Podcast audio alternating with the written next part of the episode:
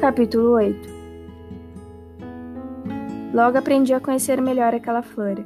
Sempre existiram no planeta do Pequeno Príncipe flores muito grandes, enfeitadas com uma única fileira de pétalas, que ocupavam pouco espaço e não incomodavam ninguém. Elas apareciam pela manhã no meio da relva e logo à tarde se extinguiam. Mas aquela havia brotado um dia de uma semente trazida não se sabe de onde. Pequeno príncipe vigiara cuidadosamente aquele broto tão diferente dos que conhecia desde o primeiro dia. Podia ser uma nova espécie. Mas o arbusto logo parou de crescer e começou a brotar uma flor. Pequeno príncipe ficou observando o crescimento de um enorme botão e se convenceu de que haveria de sair dali uma aparição milagrosa. Mas a flor não terminava nunca de se preparar para ser bela no seguro abrigo de sua envoltura verde. Escolhia com cuidado suas cores, vestia-se lentamente e ajustava uma a uma suas pétalas. Não queria sair amarrotada como escravos. Queria surgir no pleno esplendor de sua beleza. Ah, como era vaidosa aquela flor! Sua misteriosa preparação durava dias e dias, até que, numa bela manhã, no exato momento do nascer do sol, ela se revelou, esplêndida.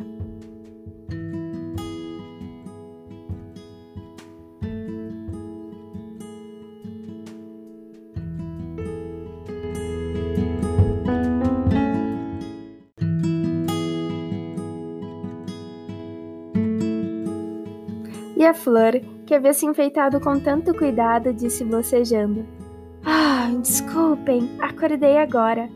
Ainda estou despenteada. O pequeno príncipe não pôde conter sua admiração. Como você é bonita! É mesmo? respondeu docemente a flor. Nasci junto com o sol. O pequeno príncipe percebeu que ela não era nada modesta, mas era tão encantadora. Acho que está na hora do café da manhã, disse ela. Bem que você poderia cuidar de mim. Pequeno príncipe, todo confuso, foi buscar um regador e a regou abundantemente com água fresca. O fato é que ela o atormentou com sua vaidade um tanto exagerada. No outro dia, por exemplo, ao falar dos seus quatro espinhos, ela disse ao pequeno príncipe: Os tigres podem vir com suas garras. Não, não existem tigres no meu planeta, respondeu o pequeno príncipe e os tigres não comem plantas. Eu não sou uma planta, respondeu a flor com doçura. Desculpe. Não tenho medo dos tigres, mas tenho horror das correntes de ar. Você não tem um biombo?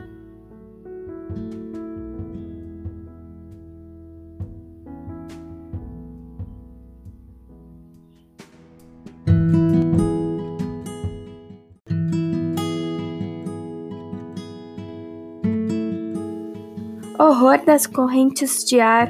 Isso não é bom para uma planta, percebeu o pequeno príncipe. É bem complicada essa flor. À noite você pode me guardar numa redoma de vidro. Faz muito frio em sua terra. A gente não fica muito à vontade.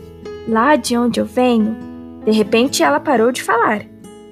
Ela chegara em forma de semente. Não conhecia nada dos outros mundos.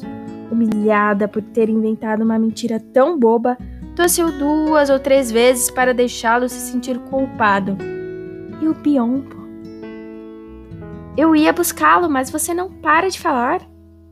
Então ela continuou com sua tosse para que ele ficasse com remorsos.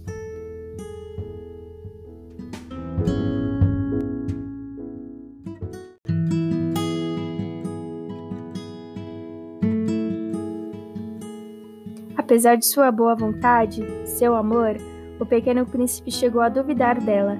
Tinha levado a sério palavras sem importância e se sentia agora incomodado com a situação.